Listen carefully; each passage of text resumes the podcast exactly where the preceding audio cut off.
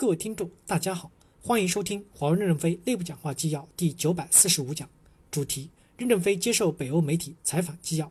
本文刊发于二零一九年十月十五日。接上文，记者提问：有人说您跟特朗普属于同一代人，如果特朗普说我想亲眼去华为去看一看，我想见一下任正非，您会给他看什么呢？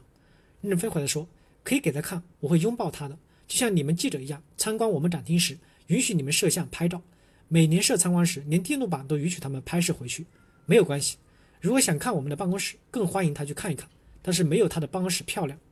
记者提问：现在五 G 有政治因素、网络安全因素掺杂其中，未来人工智能也可能会面临同样的问题。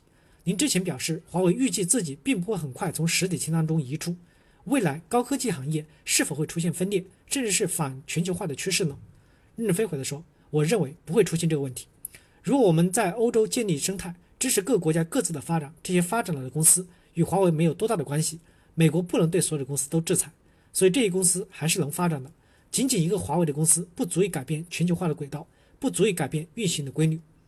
记者提问：在丹麦，很多人对中国的崛起感到害怕，可能是因为政治体制不同。对于目前丹麦以及很多的其他国家的人存在的这种恐惧，中国是不是也要承担一定的责任呢？任正非回答说：丹麦这个国家非常的伟大，我非常的赞赏这个国家。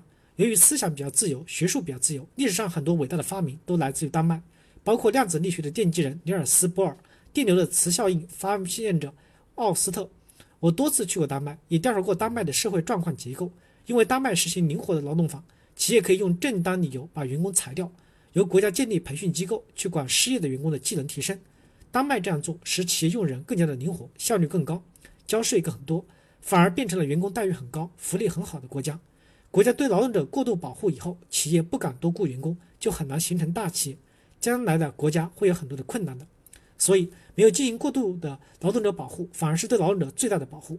然后，丹麦在这个问题上有非常了不起的历史贡献，这才是真正的出路。我们要向丹麦学习教育制度和劳动制度。中国为什么不可以大规模的建立培训技术中心呢？因为国家出钱让失业的工人去培训，企业轻装后多赚钱，然后多缴税，国家再拿去培训工人。这样，中国劳动力不断的升级换代，可能进步会更快一些。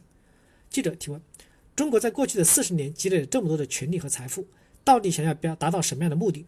这方面有没有对外界做出很好的解释呢？任正非回答说：其实中国最主要的问题是摆脱贫穷，因为中国还有几千万人处在贫困线上。国家确认要在明年消灭贫困。你们没有走过中国的农村，中国的沿海、深圳、上海不完全的能代表中国，因为中国还有西部地区比较贫穷和落后。要解决落后地区的贫困问题，需要国家有些力量。国家要修铁路、修电公路、修电力网，使贫困地区逐渐的现代化。中国还是致力于让国家完全脱离贫穷。第二，使人们受到教育。举个例子，七十年前，中国大约有百分之七十的人是文盲，一个字都不认识，就像外国人不认识 A B 一样。经过这七十年以后，中国基本上没有文盲了，但是科盲很多，不懂技术的人很多，所以中国要大量的办职业技术学校，让普通人有一技之长。能容易就业，社会就稳定了，中国才有发展的基础。中国也在探索发展中，从计划经济的体制走过来，经过几十年的发展，才摸上了正轨。三十年前您到深圳的话，看不到像现在这样的有秩序。中国现在的秩序是持续建立起来的，而且中国在民主的制度上建立了有序的民主。只要你讲话不过头，讲什么话不受限制。